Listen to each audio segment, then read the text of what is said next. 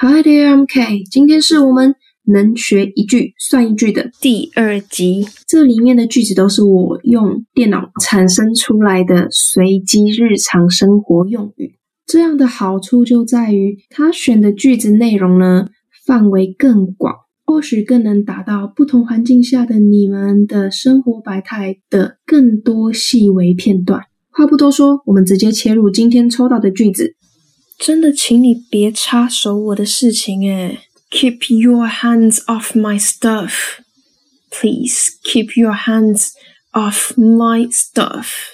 哎，怎么这次 AI 也生成出跟上次同一系列的情境内容？AI 好厉害，知道我们身边蛮多很容易帮到忙的好人，他们是好人，but you know 心里的 OS 还是常常需要这种台词。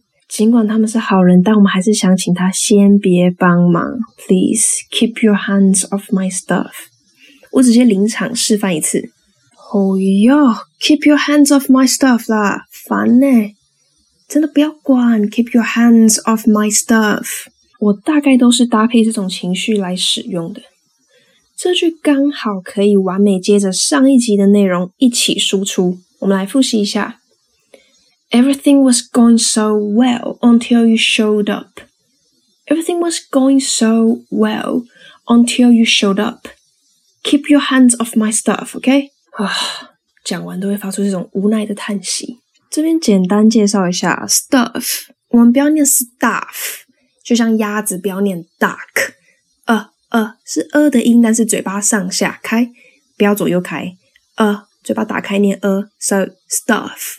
不是 stuff，这个 stuff 是物品东西，my stuff 我的东西，这边就是把它当做事物来用，就是不要管我的事物。接着我来做自然的连音示范，keep pure p p p pure，气音就好，keep pure pure pure hands off，d s 我们发字的音，so hands hands 像朋友。